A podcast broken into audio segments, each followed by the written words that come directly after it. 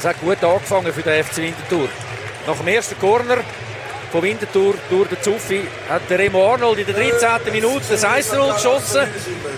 Und äh, sieben Minuten später Blackout vom, Sid, äh, vom Sider, nein, nicht vom Sider, vom Schmied, der ausrutscht und einen Fehlpass macht. Und so sei es durch den Akkolor möglich.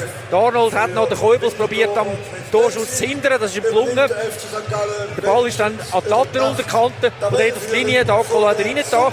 Zwei Minuten später 2 zu 1 durch den Akolo. Dann ein Angriff über die rechte Seite von der St. Gallen in der 29. Minute. Der Keubels hat geflankt.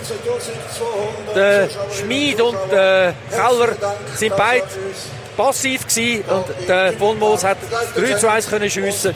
So ist es zur Pause gegangen. Winterthur hat sich dann ein bisschen stabilisiert gehabt, hat dann ausgewechselt die Verteidigung, hat den Schmid rausgenommen und als Premiere den Loic Lüthi gebracht. Dann nach der Pause, direkt in der 46. Minute, nach einem Gedränge im äh, Strafen von der Wintertour hat Akolo 4 äh, zu 1 geschossen. Aber dann noch der Latayev in der 51. Minute mit der Antwort, nachdem der vom Turkes eingesetzt worden ist, hat er 4 zu 2 schiessen. Wichtig war auch noch, dass äh, der Turkes ein Penalty verschossen hat, vom Zigi am Latayev verursacht äh, hervorragend gehebt, spekuliert auf die rechte Seite und dann abgewehrt äh, hoch übers Goal. Also das wäre ein Anschluss gewesen. Und dann hat Winterthur nochmal zwei größere Chancen gehabt durch den Zuffi und jetzt vorher auch durch den Schneider. Aber äh, trotzdem, man ist unterlegen gewesen. Aber entscheidend ist auch gewesen, die Situation, dass am Donnerstag die Mutter von Matteo Di Giusto gestorben ist, plötzlich und unerwartet für die Familie. Und dass aus dem heraus äh, ein kurzer Moment auch ein Schock in der Mannschaft war. Also nicht ein kurzer Moment, war ein Schock in der Mannschaft. Gewesen. Matteo Di Giusto hat äh, entschieden zu spielen heute, weil das seine Mutter wahrscheinlich auch gewünscht hat. Die Mannschaft hat äh, solidarisch zusammengegeben. Äh, man hat mit Trauerflor gespielt. Man hat das kurz vor dem Spiel auch veröffentlicht in den Medien.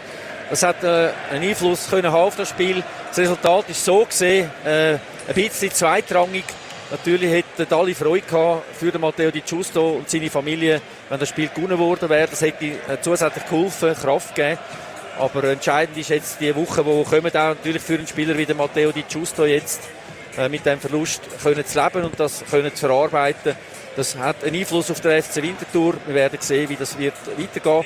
Vielleicht ist es im Moment gut, äh, gibt es eine Länderspielpause, kann das Ganze ein bisschen sich sacken lassen und man kann sich um andere Sachen eben kümmern. Da und äh, nachher geht es dann wieder weiter nach, äh, wieder, nach zwei Wochen von, ab heute.